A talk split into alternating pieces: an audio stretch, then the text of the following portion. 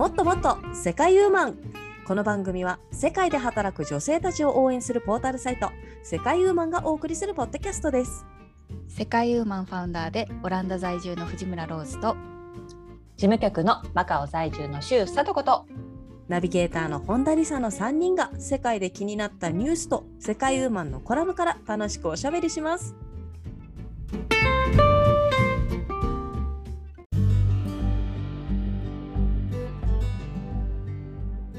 こんにちは本田理沙です。今年の冬年末はケーキを焼いてみたいなと思っております。さとこさん今年の年末、何したいですか、はい。今年の年末何したい？何したいかな、い。ややっぱりそうですね。美味しいものを食べたいですね。今ね、うん。リサさんケーキ焼きたいって言いましたけど私なんかはい。鍋とか、あ熱々鍋食べたいですねやっぱり。いいです。いいですね。やっぱり、うん。なねマカオもなんか寒くなってきたみたいですからね。そうなんですよ。急激にね本当ね、うん。23日前まで入道雲出てたんですよ。あの空を見ながらあれは夏の雲じゃない言ってたんですよね。で気温も29度とか言っていやいやえもう11月の終わりあははとかって言ってたんですけどそれがもうこの2日間急にねああの気温が下がっちゃってもう13度とか14度とかで、もう南国の民は震えてますよ本当に。そうですよね。先週の収録がノースリーブだったのに今日裏肝の、は裏肝のパーカー。そら寒い。なんならちょっとそうフードもかぶりたい感じ。めちゃめちゃ寒そうです。そうなんです。あのね急激にこう気温が下がると体調崩しやすいですから本当に気をつけてください。本当そううーん。ですね。はい。というわけで今回はしょう。ねはい、うん。今回はさとこさんと私本田理沙の2人でお送りしたいと思います。ローズさんはお休みです。はーい。はい。ロスの分までね頑張ります私。はい。めっちゃ喋ります。はい。はい。というわけで、ここぞとばかりにね。はいそうそうそう。まあいてもいなくても喋ってると思うんだけどね。喋ってます。うんわかります。わかります。はい、はい。ではあの今週の気になったニュースをさとこさんご紹介お願いします、はい。私が気になったニュースはですねはい。トルコとアゼルバイジャンの紅茶文化無形文化遺産にというニュースでございます。はい。こちらね、あの私たちポッドキャストでも、まあ、何度か取り上げたことありますよね。アゼルバイジャンの朝食だったりとか、あのトルルコの紅茶文化とかね、あの辺もおしゃべりしたなというちょっと記憶も混ぜつつ、まあ、うん。今回そのトルコとアゼルバイジャンの紅茶文化が12月1日ですね、えーユネスコの無形文化遺産に登録されることが決定した。で、アイデンティティ、もてなしの心、社会的交流の象徴とされたということなんですね。ィで、まあね、結構その紅茶文化っていうので私たちも以前勉強とかしたんですけれども、もうこのトルコでは一日中紅茶が飲まれていて、小型のサモワール、これははい。まあ、あの、お茶用の湯沸かし器で入れたもので、うんそれから手のひらに収まる大きさ、あ、手のひらに収まる大きさのチューリップ型のガラス製のカップで飲まれる紅茶なんですよね。で、そこがまあうん伝統的だということと。うんあとは、まあ、そのユネスコはアゼルバイジャンとトルコの紅茶文化は人をもてなし社会的絆を築き、それを維持する重要な社会的習慣となっている。共同体において重要な瞬間を祝うためのものとなっているということを説明したとあるんですね。うんはい。で、ユネスコによると、アゼルバイジャンの一部地域では、シナモン、生姜、タイムなどのスパイスやハーブを入れる文化もあるということでですね。うんはい。まあ、んそういった紅茶文化がね、あのうん無形文化遺産に登録されましたよということで、うんはい。すごいですね。これそうなんトルコとアゼルバイジャンのこの2つの国のうん紅茶文化なんですね。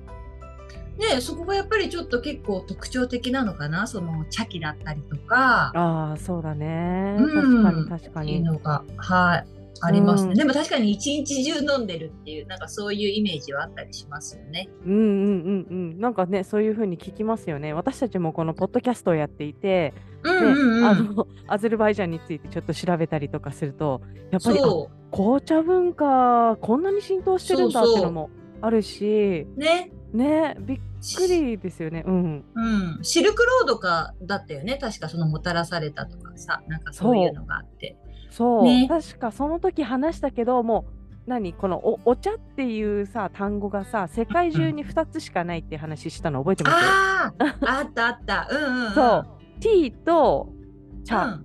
ですね、茶でね。うん。ティーと茶のどっちかなんだよね。どどっちかなんですよねまあちょっと国によってテになったりとかするってうんうんいううん話もあったんですけれども、やっぱりこうね、うんうんお茶お茶っていうのはもう世界中こう、ま、回り回ってしかもやっぱその人と人との交流のねだうん大事なこのアイテムになってるんだなっていうのがわかりますね。そうなんですよ。うんで、やっぱりさ、この無形文化遺産といえば、和食も無形文化遺産になってるのご存知？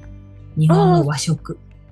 そうですね何年か前そううんそうそうそうそう。くくり広いじゃんね。和食っていううん、のとかもそうなのよ。あったりする。そうなのよ。あったりするんですけど、やっぱりね、日本の和食は自然の尊重という日本人の精神あ精神を体現したうん生産から消費に至るまでの食に関する社会的習慣っていうのが特徴的で、まあそれが無形文化遺産になってたりするんですけれども、なんかねそれ以外にもうんフランスの美食術とか、あとはメキシコの伝統料理とかあ。地中海料理とかなんかねはい探せばいろいろはい出てくるうん。無形文化遺産ですね。いや確かに無形ですね結構概念的なものでこう保存するそうなんだだよ。へーでさらにはね最新情報的に言うと、まあ、この同じトルコのトルコとアゼルバイジャンの紅茶と同じようにフランスパン、バゲットが無形文化遺産にもなってます最近。もうなんか何でもありな感じになってきた。そう。なんかとりあえず申請しとくって言いたくなる感じよね。え そうだねそうだね。そうそう。だね。確かにはい。確かに、なんかいろいろ登録できそうな気がしますけれども。できそうな気がまします。はい。す ねでもまあこれでまたねなんかあのお,、うん。お茶？お茶のなんかこう、うんうん。マーケットがすごく盛り上がりそうな気もしますよ私は。ああ、確かにそうですね。うん、やっぱり和食登録された時もなんか一気にこう世界中に登録されたってこうニュースが広がって、そうんだろうそうか。さらに和食が注目されるっていうことになったと思うので、はいはいはい。はいそうね。うん、楽しみですねなんかトル楽しコのみですね。トルコの紅茶飲んだことないもん私うん、私もそう言われればないかな。確かに、でもあの、チューリップ型のさ、ガラスの器可愛かったよね。なんかそうあゼルるねねうんうん、そうそう。そういうのでちょっと一回たなしたしなんでみたいわ。たしなんでみたいねうん。そうちょっとなんかあの話長くなっちゃうけどそのマカオだって、うんあのヤム茶の文化あるけど、あれもね、はいは無形文化遺産になってもいいとは思うんですけれどもそうですね。うんうんそうね。ちょっと調べてみないとわかんないけど。ねこんなこと言って、もうすでに登録されてますとか言ってちょっとね 恥ずかしい はいありがとうございます、うん。はい。はい。でですねあの次は私が持ってきたニュース、はい。はい、これはですね、渋谷でダサセーターパーティー、ドレスコードはダサいセーターというニュースです。まあ本当にもう、いい。そうそう、もうニュースといってもこれ以上でもこれ以下でもないね、もう全部言っちゃった、タイトルで全部言っちゃった感があるんですけれども、はいはい一はい応ちょっと、ははいい中身をね、はい。ご紹介したいと思います。お願いします。はい、ダサいセーターですね、このアグリースウェータうん。ーをテーマにしたイベント、ダサセーターパーティー2022が、えー12月16日、渋谷ファイヤー通りのイベントスペースで開催されるというか、もうこれからですね、はい、そうだね。開催されるそうなんですけれども、まあうん。うんアメリカで12月の第3金曜日に記念日がけ、あのー設定されているナショナルうん。アグリクリスマススウェーターデー国民的うんうんダサセーターの日である同日に合わせて開催するイベントなんだそうです。え、アメリカそんな、へー。そんな記念日があるの？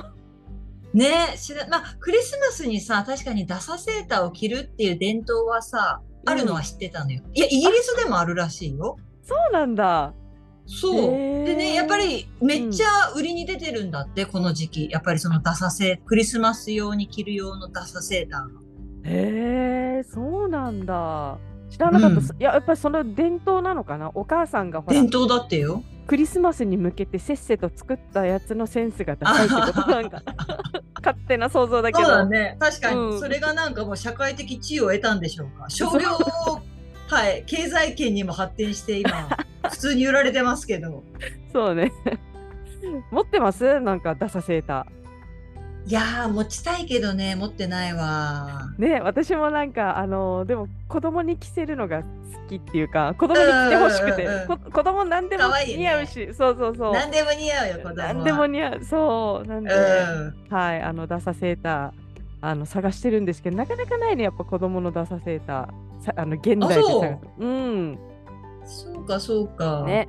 昭和とかねなんかほらあのサザエさんじゃないけど、カツオが K のマーク着てるとかあるじゃん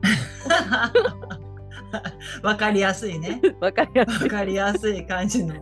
確かにイニシャルだけのなかなか見ないね最近そう言われれば。ないよね、そうなんですよ。はい、なんで、まあ、結局ね、あのうちの子のは、あのうん普通にディズニーキャラクターのセーター買ってしまったんですけれども、いいじゃないですか、い、いじゃないですか。はい、なんかね、ダサセーターあったら欲しいなと、あの子供に着せるようにね、うん。はい、あそうなんだ。いやでもね昨日ちょうどねイギリスのまああの世界ウーマンでもおなじみのイギリスのマリコさんっていらっしゃって世界ウーマンのポッドキャストでも取り上げたことあったと思うんですけど、はい、ちょうどね、マリコさんがクリスマスのおもてなしについてのオンラインでのイベントをやってて、私ちらっと昨日見てたんですけど、ちょうどね、このダサセーターの話もしていて、えー。本当にね、お店に、お店でこう売ってる様子とかを見せてくれたんだけど、本当に普通にそこら辺のお店に売ってますって言ってて。えーでうん本当にいつもはシュッとしてる人も、クリスマスは平気でそれを着てきますっていう。ダサセーターをみんな着てきますっていう。そうなんだ。市民権を得ていますからみたいな感じで、えーもうこれを着るのがトラディショナルっていう、そういうマインドだからねみんな別に恥ずかしいとかそういうのはなくてあ、そ着てきますって言ってただよ。。うんへえ、なんかね、そんなのあのプレゼント企画にしたいぐらいですよ。ダサセーター。確かに。確かに確かに。このポッドキャストの。あね。そうそうそうそそうっていうまあ。感じみたいですよ。だから毎年さあうん。の買い替える人とかもいるんじゃない、買い替えるっていうか。常に新しくダサセーター購入してる人も。いるんじゃない、そうですよね。毎年溜まっていくのかな。まあぜひね、あの、ねえ世界ウーマンのね、交流会とかもドレスコードを決めてるみたいなんで、ダサセはいー、うん確かに持ってる人いるのかな？ダサセータードレスコードにいつか設定してください。はい。いいと思いますははい。というニュースでした。い、はいうんはい。ではですね、えー今回のコラムご紹介したいと思います。今回のコラムは2022年11月10あごめんなさい11月7日オーストラリア在住の野林薫さんが書いてくださったコラム。オーストラリアのテレヘレスえテレヘルス。遠隔医。療、はい。テレヘルス、ちょっと難しいんだよね。そうそうそうそうそう。言い慣れないねこれでオーストラリアのテレヘルス、うん。かっこ遠隔医療が最高ポストパンデミックの世界の変化というコラムからおしゃべりしていきたいと思います。はい、テレヘルスですよ。テレヘルスですよ。はい。そうそうそうそえ、えあ受けたことあります？テレヘルスう。。ないです、私は。ないですか？ああのオンラインで、うんあの、お医者さんに見てもらうってことでしょ？あ、そうそうそうそうそう。です。うん。ねえやっぱりコロナになってうん、そういったサービスも、あのーよく見るようになりましたね、日本でも。遠隔で。ありますか、リサさんは、その、テレヘルス体験。私はね、あのーまず病気にならないから、受けたこと丈ない夫 そうそう。丈夫だわ。丈夫うんが取り柄なんで、あのーないんですけれども、でも、子供のなんか予約するときとかに、なんかあの、はいはい。何でしたっけ、その、何ですか、オンライン診療はこちらです。オンライン診療の予約はこちらですとか、そういうの書いてあるの見ますね。あ、本当あ、でも便利だよね。オンラインになったらさ、もう本当そうね、ちっちゃい子供とかいるとね、確かに。連れてくの大変とかね、何人もいたりとかするとね。うんうんうんうん。うん。そう。それにやっぱりさ、病院ってイコール結構待ち時間っていうのがさ、今までは常にセットでついてくる感じだったから、う。うんうんうん。そうそれのなんかま待ち時間がなくて済むとか言うんだったらさ、もうなんか最高って思っちゃうな。そうですね。まあ、これに関してはね、あの、ローズからもね、コメントがあるわけですよ。うんうん、うん。テレヘルス受けたことあるっていう話なんですけれども、まあ、ローズは、まあ、オランダもコロナ以来なかなかあのお医者さんに会えなくなった気がするということなんですけれども、まあ、会わずにできるなら写真を送ったりするみたいですね。でもあまりそうですね。やりやすくないと。うん。ちょっと複雑なのかしら。簡単じゃないってことかな、じゃあ。とかですかね、なんか写真撮っあな写真撮ってじゃなくてなんだ？なんかやっぱ対面の方が直で見てもらったものがやりやすいってこと、話しやすいとかここがどうのこうのって見てもらいやすいってことなんですかね。カメラ越しだとやっぱり伝わらないんでしょうか。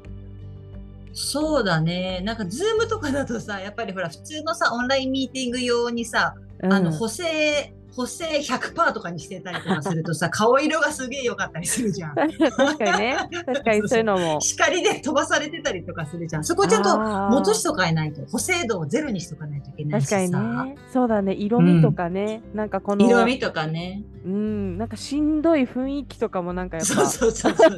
伝わらないかもししんどれないい。雰囲気ね。大事よね、多分。しんどい雰囲気ね。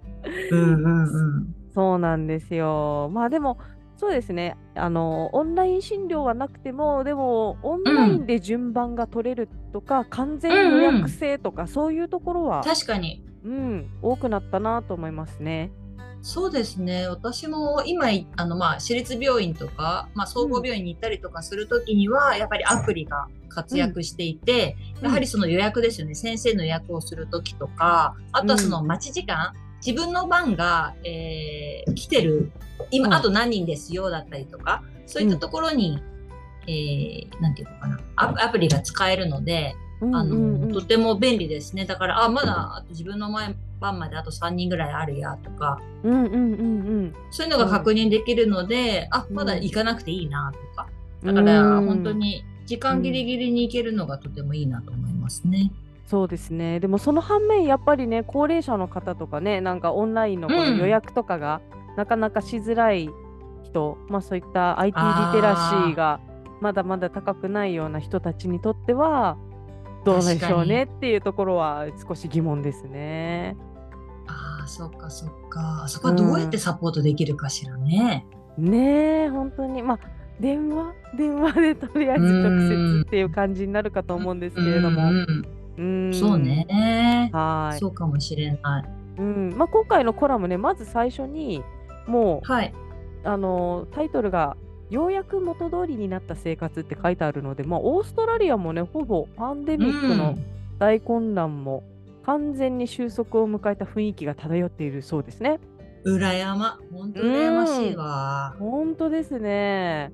もうみんな旅行者とかもね結構来てバックパッカーとかも来てますよみたいな話まで書いてありますね。うんうんうん。はい。うんなるほど。でまあそんな中、まあ、テレヘルスの普及もうんあのうんあって、まあ、これを受けましたよっていう話でしたね。あのテレヘルスがさ、まあ、最初はあそのコロナの、ね、状況でできたけれどもあの、まあ、すごい便利になっちゃったから今後のスタンダードとしてうん。定着していくんじゃないかなとは思いますけど、うん。お医者さんたちにとってもその方がいいのかしらね。それともどうなのかしら。お医者さんたちにとっては。お医者さんにとってはどうでしょうね。これも実際見た方がいいのかな。ううんんもうあるしあの、まあ、全くの予想ですけど、まああのうん。お医者さんのこう運営側としてはこうズームの方がこうかっちりかっちり切れるんじゃないですかね、患者さんの。そうだよね。そうはいだよね。もう時間があれなんでみたいなね。そうですね次がいるのでとかって言いやすいかなみたいな。確はいかに。確そうかにそれいうところははあると思う。ね、やっぱり直接話してると、なんとなく話がダラダラしちゃったりとかするじゃないですか。うんうんうんうん。あるある。はい。なんかそういう意味では、なんかオンラインの方が、あのスケジューリングしやすいのかな、お医者さん的にはうんって思いました。そうですね。うん。ですね。まあそう。で、あのー、かおりさんもで、あかおりさんもですね、あのーうん。オンライン治療受けて、オンラインの、はい。はい、診療受けて、あのーうん。あれですね、部屋着のままソファーに座って、たえす座座りながらドクターとお話をして、うん。まあ、リラックスした雰囲気で、あの診療がうん。できるっていう、はい。楽。いや、私もさ、うん。昔なんかすごい腹痛で、まあ、うん結局さ、その時はね、私な、食道炎かなんかだったんだよね。もうすごいさ、お腹が痛くてさ、うんうん。もう這うようにして、駅前のさクリニックに行くのに這うようにしていってさまた駅前に行くまで坂道なのよ。でさそこの坂道行ってさ、はい。もうさ5分に1回ぐらいさこうやってはあはあとかって休みながらさうーん。でもその時はさもう独身でさ一人で住んでたしさ、もうなんか友達とか助けもなくさもうやっとこさそのクリニックに着いて、えでちょっとじゃあここで待っててくださいねっていう時にももうなんか「はいわかりました」みたいなもう虫の息で。で 大本当変だね。うん。うなだれるぐらいの感じだと看護師さんも「あなたすごい辛そうね。ちょっと順番早めてあげるわ」とか言ってさ。そんな感じだったりとかさ、それは大変でもさそういうのがないわけじゃん。本当にこううん。テレヘルスとかが。ね、うん。できたら。うんうん本当に本当に。それはありがたいわ本当。確かにお腹痛い系とかはちょっとねあとトイレが近くなる系はやめてほしいですね。怖い怖い怖い。怖いもうそう。いう。そうそうそう。怖い怖いもうね。うん本当にそういう時はやっぱお家でみねあのリラックスしたまま見てもらいたいですね。でもそうね本当そこは大事だわ。本当ですね。なんであのあそうか。かおりさんもあの右目に感染が起こし感染を起こしてしまったので、自分のスマホを右目に近づけてはいこれなんですけどみたいな感じで見てもらったんですね。なるほどね。まあそれがちゃんと映ってるかなみたいな。あでもカメラ内側にして映したりするのかな？なんかそういったところがうんうんあれかな、なんかローズが言ってたやりにくさみたいな感じをローズは感じたのかな？ね。そうかもしれないね、うん。なるほどね。うん、でもさやっぱりそのオンラインでさつながれるってことは別に住んでる国のお医者さんじゃなくてもいいみたいなさところもあったりするんじゃない？私も気になっちょっとうん。国境を越えていいよなとは思った。確かに。だよね。だってた、ね、例えば、わまあ、私今日本に住んでるから、うんうんうんまあ、日本のお医者さんに見てもらいたいな海外にいる時にねうん例えばさとこさんが日本のお医者さんに見てもらいたいなってなったらできるよね、物理的に。多分ね多分ね。うん、であのーなんですか？あの保険証は持ってないからう10割負担になりますけどって大体なるじゃないですか日本に。はいはいはなるほどでもそれもな OK るですよってなったら別にい。うんできますよね。できるできる。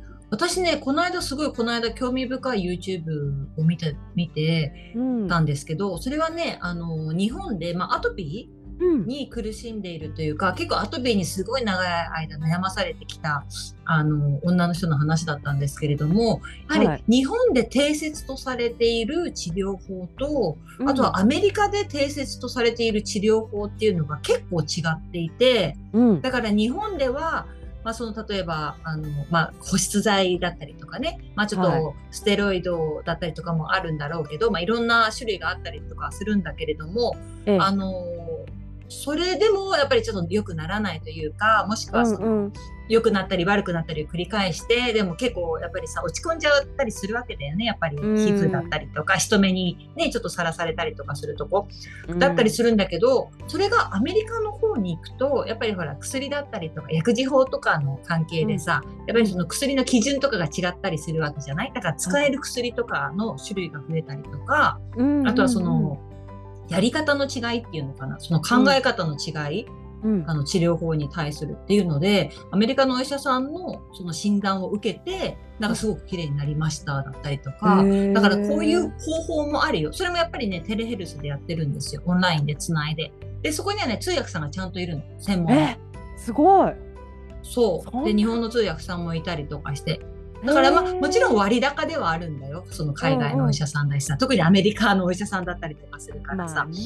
高いんだけど、でも、やっぱりやってよかったっていうか、やっぱりそういう、うん、のもあったりとかするから、やっぱりね、結構その、なんていうのかな、ちょっと限界を感じてるだったりとかさ、他の試してみたいっていう人たちには、ちょっと国境を越えられるいい手段だな、みたいなのは思ったりしましたね。確かにそうですね。うん。まああとは薬がねどうやって処方さしたやつをゲッうんトするかうんうんにはちょっと気になりますけども。うんう。うんん確かに確かに。そうですね。じゃああれなのかな？なんかあの自分が住んでるところで用意できるやつだったら、まあそれを自分の住んでるところで用意してもらうとか。とかかもしれい。ないね。もしくは似たようなものとかなのかなわかんないけど、ちょっと。はい。そうですね。もう私はあの、海外の医療って言ったらマカオにしか住んだことがないのでマカオしか知らないんですけれども、やっぱりこのうん。処方される薬の、マカオだとね、はい。処方される薬の飲みやすさっていうのが結構ねひどくってですね。ほうほそう。う。ひどくて。ひどくて はい。ちょっとうんうん。それが私は気になったかな、マカオにいて。例えばあ、本当。はい、錠剤がね、なんかあの病院にかかって錠剤が処方されたけど、その錠剤がもうアメリカサイズみたいな、超でかい。あるね、たまにね。たまに出てくるよね、なんか。すごいのあるよね、たまにね。うん、そうわかるわかる。ちょっとアジア人の喉にはこれ詰まるやつじゃない？みたいな。うん、そうそうそうそう。これプロポリスかなんか入ってますか？みたいな感じのさ、すごいなんかき大きななんか楕円形のラグビーボールのさ、あ、そうそうそうね、すごい飲むのに勇気がいるんですよね、なんかこう。いるいるいる。そう、それがすごいあるあれまあ、それ関連で言うと、風邪でかかっただけあの咳が止まらないとか、なんか鼻水がどうしても止まらないとかで、風邪でかかっただけなのにあの、うん処方箋に薬がもう34種類ぐらい出ててそんなにいるみたいなあありますよね。あるあるあるある。あるある。確かにすごい、すごい量もらってた。すごい量娘が、うん。なんか、はななんで、鼻水だったかな？鼻水と、あ、せええ。喉だ。喉の奥がはちょっと腫れてて、なんえか、え咳が出るとかっていうので、うん。5、6種類もらってきたから、そうなんですよ。咳止めと、あとはその、なあの、しなんていうんだっけ、炎症を抑える薬、あそうそして、はい。あとはその、あれを防ぐ薬、ええあとはええ。ビタミン剤、ええからの、みたいな感じでさ、5、6種類あったよね。だすごいあへのーいっぱい出るんですよね。初めてかかった。マカオで初めて病院にかかった時はびっくりしうました。ん。私すごい重症なの？みたいな。ですね。ね。はい。あオールインワンはないの？っていうね、あそうそうそうね。オールインやっぱり多分あれなんでしょうね。オーダーメイドにこの症状に対応するように、あの単一の錠剤なんでしょうね。効果が単一の。ねはい。そうかもしれない。うん。あと最後にですね、私が気になった、うんそのマカオの医療っていうのは、あのうんまあ、子供が小さい時だったんで、まあ、その乳幼児の薬がもうはいはいひたすらこの薬の種類がシロップなんですよね。飲みやすいように。あの、うんうんうん鼻水の鼻水止めのシロップ、うんはいはいさっきと同じですよ、もう咳止めのシロップ、炎症を抑えるシロップみたいな。うんうんうんうん。一回でなんか3種類ぐらいのシロップを飲ませなきゃいけなくて すごい大変なんですよね。確かにまとめてほしい、子供用のは特にね。そうなんですよね。しかも、あの、すごいボトルで来るんですよ、ドンと。あはいはいはいはい。あの4日分とかなのに、と1ヶ月ぐらい飲めるんじゃないかっていうぐらいでかいやつで 来るんで。でかい。でかいなそうなんですよね。なんかそのあたりとかがやっぱりちょっとこの飲みやすさっていう観点で見ると、なんか、おーうなんかん。まだちょっとざっくりしてんなっていう感じがしましたね。確かに。はい。どうでしょう、あの、マカオとか、それを含め海外の医療について何か思ったことありますか、いいところ、悪いところ。海外のね、まあいいところ、マカオで言うといいところはですね、あのね、政府が医療券っていうのをくれるんですよ、一人一人に。で、あーだいたはいい年間600パタカだから、今で言うと1万2、3000円かな。あら、そんなに安くなったんだ。うん。うん、割合でね、あの、一人にあのくれるんですね。あへの、ー券をくれるっていう感じなので、うん、で、まあ、そこはね、私立の病院とか総合病院は使えないことが多いので、その総合病院に行ったりするときは、まあ、あの、保険でカバーをして、で、それ以外の近所の診療所に行くときとかは、あその医療券を使ったりしていますね。うん。で、医療券も、あの、一応2年ぐらいの有効期限があって、あはの、その使い終わらなかったら、いうん。なんていうんですかね、抹消されちゃうので、あ、うんもうすぐこれ期限切れるなと思ったら、とりあえず近くの診療所に行って、うん先生、この医療券使いたいのでビタミン剤くださいとか、ちょっと最近あの、そう、ニキビができてるんで、なんかこれに良さげな、なんかそう、くださいとかいうのでうんうんも使ったりしてますね。へえ、あと、あれですもんね、なんか、えっ、と、家族内で共有できるんですよね。ああ、そうなんです、そうなんです。あの、はい。お送ったりとか、私の分を娘にちょっといええええ移動しますとか、そういうのもできますね。あ、はいそうですよね。いやーなんかそれ結構便利だなと思いましたけれども、うんうんうんあの私が住んでたところの近くのクリニックはあのすぐ、はい基本的にはすぐ予約取れるんですけどその分むちゃくちゃ高いんですよね。おーおーおーはいなんでその医療券なんかも1回の診療で全部飛んできました。あ、それはそれは。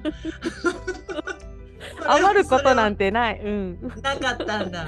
ないですもう本当。ね。はい。なんでねもう本当ピンキリですよね。あの場所によって。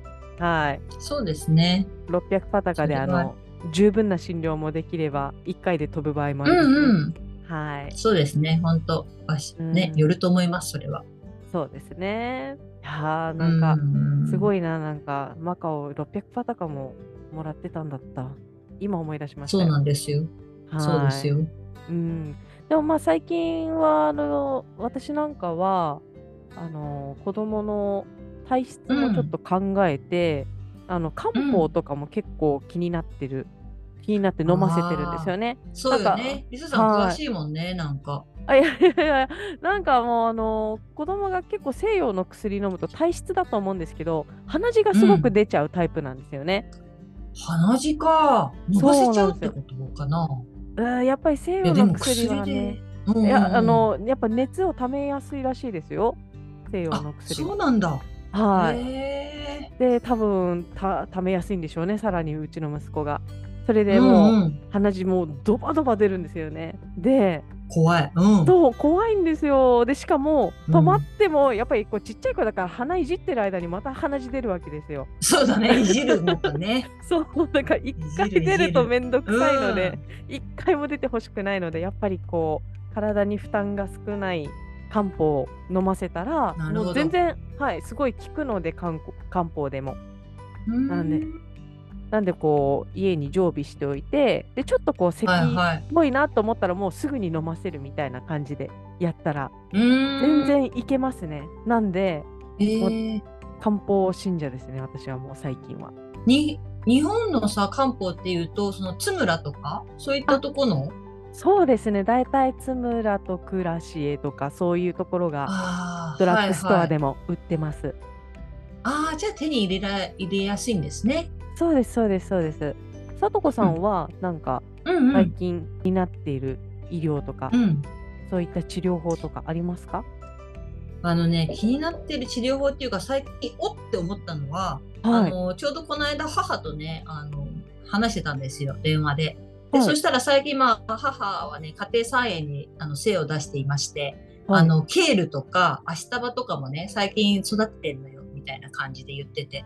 うんうんで、ちょうどね、あの、毎日、その、まあ、野菜ジュースを飲んでるんですって。その、まあ、小松菜だったり、ケールだったりとか、あアシタバだったりとか。そうそう。うんだから、その、まあ、日によってね、なんかあれは変えてるらしいんですけど、はいで、何がおって思ったのかっていうと、うんその、アシタバをね、入れたジュースを飲むと、うんちあの、私の父ね、その、はい。私の父はよくね、昔から結構老けが大量に出る人だったの。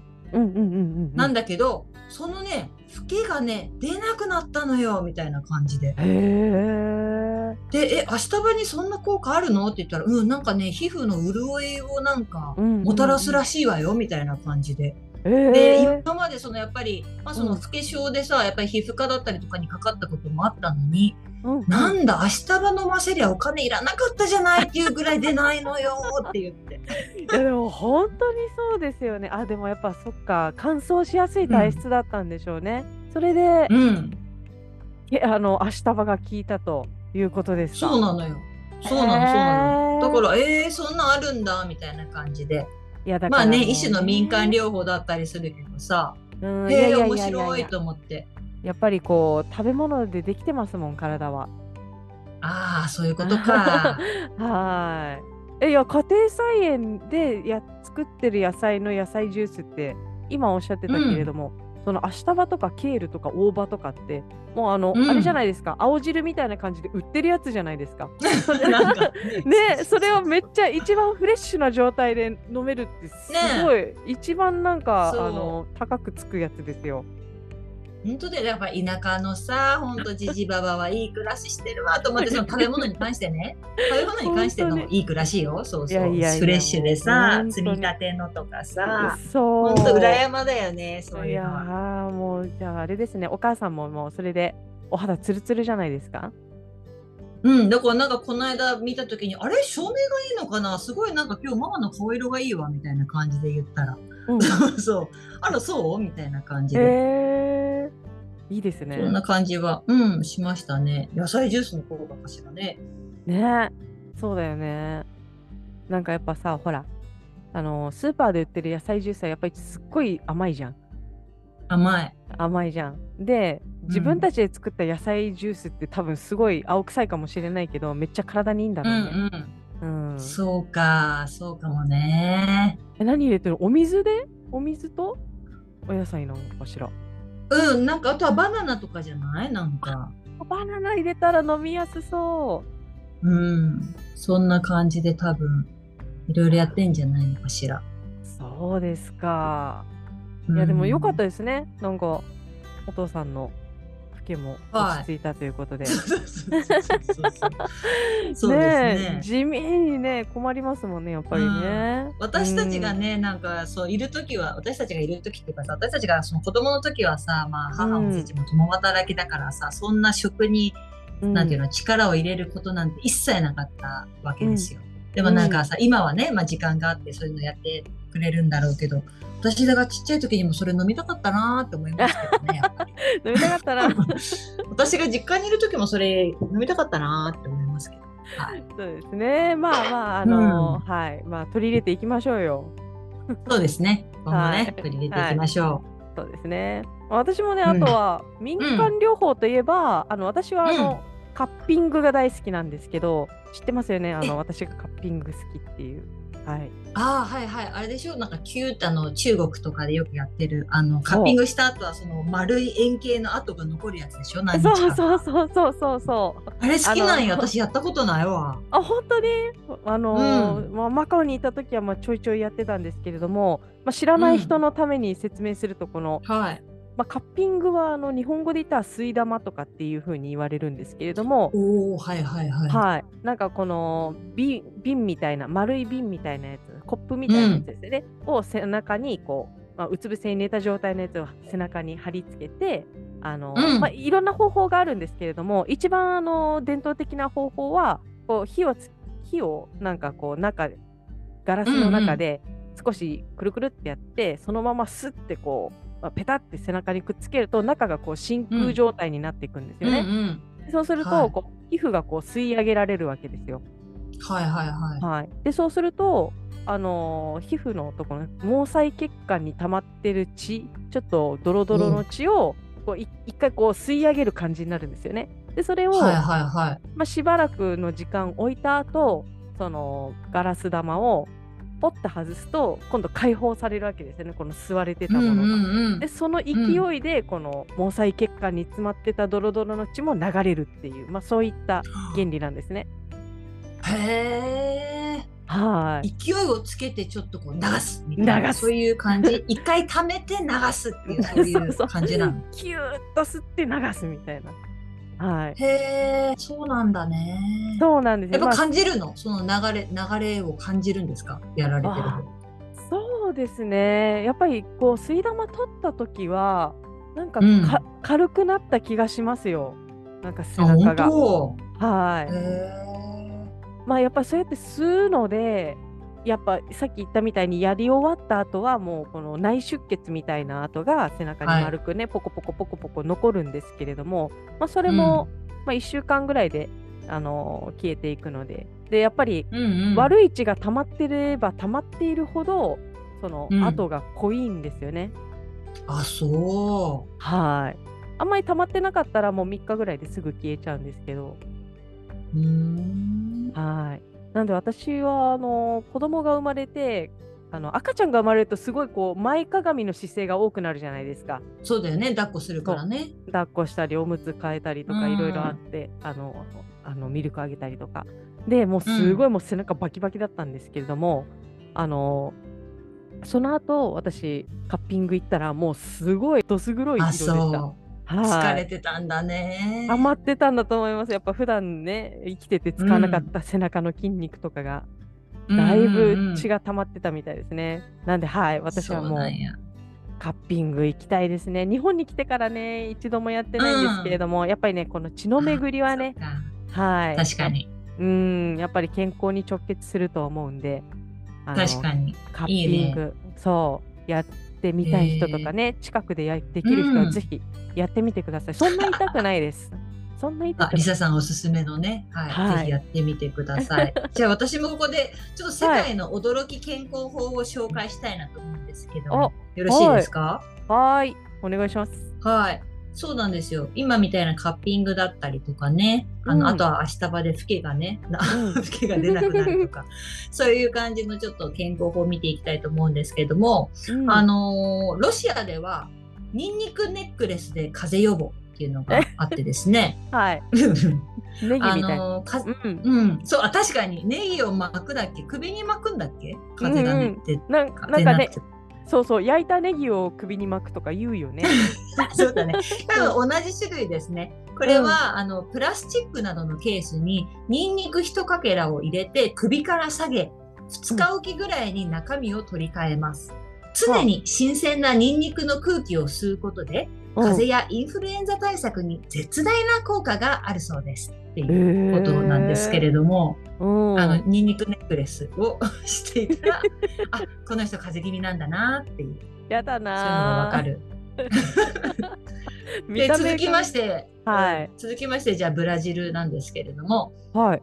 ブラジルはね、あの鼻血が出たらパセリで止めるってういんうことなんですけれども、うん。まああのみじん切りにしたパセリと水を混ぜて布に包みます。うん。そしてそれをうなじに1分間強く押し当てます。うんこの健康法のコツはブラジル人曰く血管が潰れるほどに強く押し当てるのがえ、いいとのこと。そうそう。そうなんですね。だから、まあ、それが果たしてパセリがどう効いてるのかっていうのはちょっと疑問なんですけれども。確かに。パセリ、パセリどこで聞いてる？これ。そうそうそう。この血管が潰れるほど強く、え、圧迫法か？みたいな。そうそうしかもうな、でもうなじをみたいな感じで。うなじか。うん。なんかちょっとね、その辺で、まあ、それがまあちょっとブラジル流っていうことですね。はいあと、はポルトガルはね、やけどをしたら白ワインで冷やすっていうことでですね、うんあの、水ではなくてワインを使うというところが、うんまあワイン消費量世界トップクラスの国だからなのかみたいなちょっと疑問はあるんですけれども、はいでもね、パン屋さんとかお菓子屋さんなどの火を使う職場では、やけど対策のために白ワインが常備されているそうなんですよ。へえ。やけど対策目的なんだ。うん、でもねちょっともったいない気がするよね。ねえだって、さ、うん。うん、日本では例えば軽いやけどの場合は流水で15分以上冷やしてでその後まあお医者さんに相談してくださいとかいう感じだからさ、結構ね、う長めの時間流水に浸さなくちゃいけないじゃない？流そうするっていうと、うんうんうん。うん相当なね水の量が流れていっちゃうわけだけどさ、うん。白ワインだったら絶対さなんかちょっと流すのもったいないからなんか循環させたいよね、やっぱりそういう。でもこの何？別に白ワイン自体が冷えてるかどうかは関係ないんだねじゃあこれは。これによるとね。うんねそうだね。なんかあるのかしらね、白ワインだと。えね赤じゃダメなんだね。そうそうそうそう。いうところですね。水でもなく赤でもなく、まあ、白ワインっていう白ワインですね。うんはい。そして南アフリカはですね、はいお腹を壊したらコーラを飲むっていう、飲むの？はい。えーか風邪や冷えでおお腹を壊してしまった時南アフリカで薬のように飲まれているのがコーラだそうです。首都ヨハネスブルクは標高が高いので発泡性飲料が胃に良い刺激を与えるとかコーラの甘み成分が薬の役割を果たすとかいろいろな解釈がされていますということですね。本当、うん。本当？だからどこ結局みんな根拠がちょっと不明みたいな、あまあまあそういうねところはそうね。あるよね。あったりするよね。あったりするよね、確かに。あったはい。そして、うん、あとはね、韓国。韓国は牛肉の食べ過ぎで胃がもたれたらタコですね。えー牛肉をたくさん食べた時に韓国で活躍するのがタコです。古い文献でもタコは竜に打ち勝つ何らかの力があると考えられていたようで、民間療法ではよく知られた対処法なんですと。で、タコ 100g に水 40g を加えて40分茹でた茹で汁を空腹時に 50ml ずつ飲みます。はこれで焼肉の食べ過ぎにも対応できます。っていうことなんですけれども。あ、えこれやってる人いる？結構大変だよね。結構大変だね。結構大変だよこれ茹で汁をさ。40分。茹でて、その後50ミリってほんのちょっとじゃんね。50ミリぐらいずつ飲むとかね。うんそうよ。しかもね、何らかの力があるってすごい気になる。何らかの力がある。何らか、そうなんだ。うん、そうなんだよ。まあ牛肉食べ過ぎることなかなかないからね。あの、まあうん韓国は食べるのかな。うんそうかな。ねでもタコ、ね。タコ手に入れるのも大変だからね。そうだよね、そうだよね。やっぱり消化酵素とかがそういうあれなのかな。私もね、昔はね、やっぱ焼肉食べた後、すごいお腹痛くなってたんだよね。多分、うん。あの消化が追いつかなかったのか、まあなんかうん分解頑張りうまくできてなかったのかなんだけど、しょっちゅうお腹痛くなってて、そう、家族にもまた？とか言われて、もう肉食べるな？とか言われて、な 感じだったりしたんだけどさ。そうなんだ。いやでも普段ね、うんなんか食べない量とか普段食べないものとか食べるとやっぱお腹びっくりしますよ。そうか。うん。私あのカップラーメンでもちょっとお腹痛くなったことありますもん。久々に食べたあ、ら。本当に？そう。あなんか久しぶりに食べたからかなみたいな。ありました。へえそうなんだね。はそれで言うとさ、私結構あの慢性鼻炎で。うんだ。からこの鼻炎をね、治せるようななんかそういう民間療法があったら試してみたいわ。ああでもそんなんあったらもうねあの助かる人たくさんいるんじゃないですか？鼻炎の人いっぱいいそうだからそうだよ。ね。うんなんかさ、昔鼻うがいが流行ったことあったよね。鼻うがい。あのコロナになってからも少し鼻うがいあの話題になってますね。はあ、本当？いはい。確かに。あれやったらすっきりするもんね、確かにね。あそうなんだ。うん鼻鼻うがいっ鼻て片方から入れてもう片方の鼻がそうそうそう出てくる。ああすごいね。それは。ねあの子供がねに鼻水の時とかはあの、うんはうん。鼻スプレー？なんかシュッシュって生はいはいはい食塩水で。そうそうあれでちょっとやると、まあ、鼻水があの早く止まるっていうかあのそんなにダラダラ出なくなるんではいやってはいますけれども、鼻うがいはちょっと高度なテクニックですね。なかなか。確かにね、自分でこうやってね、は水入れなくちゃいけないから。そうそうそうそうそう。そううんうんうんうん。大変ですね、はい。うん。じゃあ私からもねあの最後に、うん。あの皆様にご紹介したいものがあるんですけれどもよろしいですかね？お願いします。はい、まあ、こんなねあのパンデミックもあの、まあ、国によってはもう終わってきた感じとかあるとは思うんですけれどもまあ日本はまだまだまあね前ほどじゃないけれどもまだちょっと続いてるかなこれからインフルエンザがちょっと不安だなっていうような季節にもなってきました、そこでですねはい、私からご紹介したいのはあのネットで見つけたものなんですけれども、うん。効率効率よく多幸感を得られるたった一つの方法というのをご紹介したいと思います。お願いします。はい。まあ、あの要はですね、あの脳内物質のセロトニンを増やそうっていうことなんですけれども、はいはいはい。はい、セロトニンを増やすことで、あのイライラしたりとか、うつうつとした気分をですね、あの変えてくれるというものなんですけれども、はい。いいね。まあそその方法としては、まずは太陽光を浴びること。そうね。はい。そして、リズム運動をすること。リズム運動ですね。はい。まあ、多分ウォーキングもリズム運動に入るのかな？こうトントントン。あ、なるほどなるほど。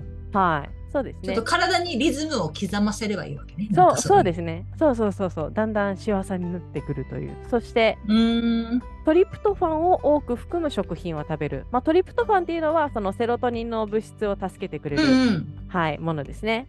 はい。うん。これを合わせると、えー晴れた日に全裸でスキップしながらひまわりの種を食べるっていう行動が 全てを満たすそうです。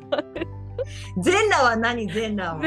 全裸はね、今の あの効率太陽よく光を浴太陽びる面積？そうそうそうそう。やだ、そうなのか。はいそして。スキッパーリズム運動ね。はい。そしてひまわりの種があのトリトリプトファンをね一番多く含むあの食べ物なんです。へはい。まあ、その他にもあの豆乳、牛乳、ヨーグルト、プレスうんプロセスチーズ、アーモンド、うんうん肉類、肉肉類、赤身魚、はい、このあたりですね。ああ、はいそう。なんだね。はいまあ、その中でもダントツ、うんあのひまわりの種があのトリプトファンの量が多いんですよね。なのえ、で、食べたことある？ひまわりの種。これね、私ない気がするよ。お母さんがあの義母の方ですね。あの種。はいはいはい。お姑さんの方のお母さんがもう本当ハムスターかなっていうぐらいすごい食べてるんですよね。ひまわりの種。あれさ、わざわざその殻を剥いて食べるわけ？そうそうです食べる時は？食べるときは皮を剥いて食べるし、あのなんなら中が柔らかいの？中ね、私食べたことありますけど、まあ柔らかいですよ。はい。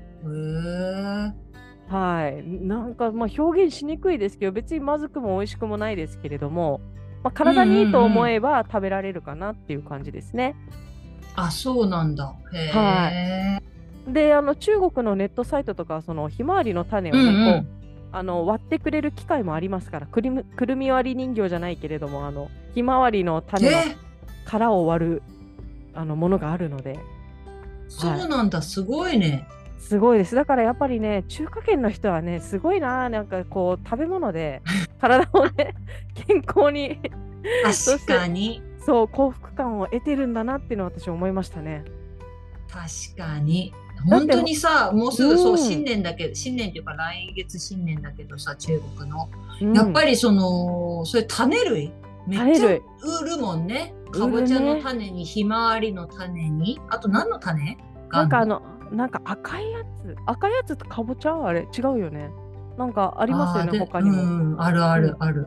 そう。だから、そう、あと、あれですもん、ひまわりの種も、あの、キャラメル、キャラメル味とか、なんえ？塩味とか、いろいろあるんですよ。えー、そんなに？すそごい知らなかったバリエーションあるなんて。う。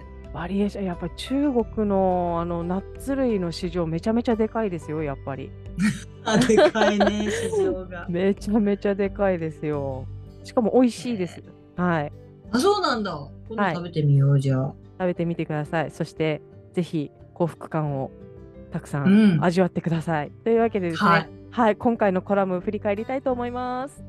はい、はい。今回のコラムは2022年11月7日、オーストラリア在住の野林薫さんが書いてくださったコラム、オーストラリアのテレヘルス、遠隔医療が最高、ポストパンデミックの世界の変化というコラムから2人でおしゃべりしていきました。そして、はい、イベントのお知らせをさとこさんお願いします。はい、えー世界ウーマン12月交流会のお知らせです。えー今年最後の交流会になります。えー12月10日土曜日ですね、2回開催しますよ。えうん1回目は、えー日本時間朝の7時から8時。そして2回目は日本時間夜9時から10時のこうい2回、はい、2回行うというふうになっております。で、今回ね、まあ、ちょっとあの、年末最後なんでパーッと明るくやりたいということでですね、ドレスコードを設定しておりますで、こちらのドレスコードがグレートギャッツビーになっております。うーん。あの、ギャッツビーはね、ギャッツビースタイルっていうのはあの1920年に流行りました。うんあの、結構ヘッドピースと言っていますか。あの、はまあちょっとグラマラスで、まあドラマチックな感じの格好なんですけれども、はい。特にまあ頭にこう羽をね刺したりとか、あとはちょっとなんかリボンとかね、スカーフを巻いたりとか、なんならね、ネックレス、パールのネックレス巻いちゃったりとか、するだけでもええ雰囲気がバリバリ出ますので、はい。ええ。みんなでちょっとね、ええギャッツビー大会やりたいなと思っておりますので、はい、はい。この機会にちょっとやってみたいなと思う方、もしくはちょっと忘年会気分味わいたいぞという方、もしくははい初めてでど、どんなとこなの？世界馬っていう方もぜひ、はいあ、お待ちしております。はい。あのこちらのねリンクはですね、えっ、と概要欄に貼っておきますので、ぜひ覗いてみてください。あの決してね、はい。あのドレスコードはダサセーターではないのでお気をつけください。そうそうそうそう。出させたら次回かな、じゃあね。来年。来年かな。はいはいですね。はい。で は、えっ、と、そうですね、えー今回もですね、回答募集中の質問がございますので、発表したいと思います。今回の質問は、はい、円安の今こそ海外で働きたい ?Yes or No ですね。円安の今こそうん海外で働きたいですか、まあ、こういうのね、あの、日本のテレビでもちょいちょいやってますね。なんか海外で働いたら、あの、うんうん何ですか、あのウェイトレスさんだけどいくら儲かってますみたいな日本にいる時より収入増えましたみたいなことをやってる番組もあるので、ちょっと海外で働きたくなってきたっていう人も多いかもしれないです。うんはいうんそうですね。確かうに。んなのでこちらのイエスかノーのご回答を、ははいいインスタグラムやツイッターで募集しておりますのでお気軽にご回答くださいませ。はいそれではここまでのお相手はナビゲーターの本田理沙と事務局の周佐子がお送りいたしました。ありがとうございました。